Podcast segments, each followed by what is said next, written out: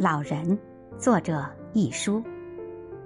经过观察，我发觉老人可分两种：一种到了八九十岁，凡事都已看开，性格豁达乐观，什么都能包含容忍，一切都无所谓，简直有御风而行的逍遥潇洒，衣食住行均随和之至，钱财更是身外之物，除必需品之外，均不失亲友，平日嘻嘻哈哈。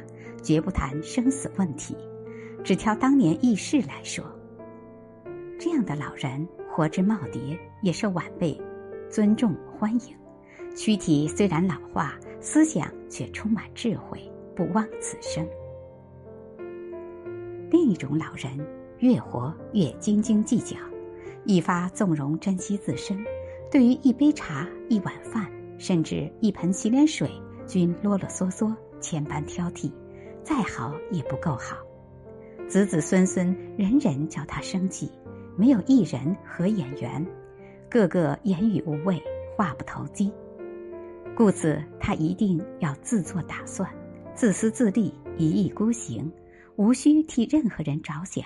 天地虽大，只有他一人至尊之大。这种老人往往叫晚辈退避三舍，相处时如同应付难缠的老板。我老了会是什么样？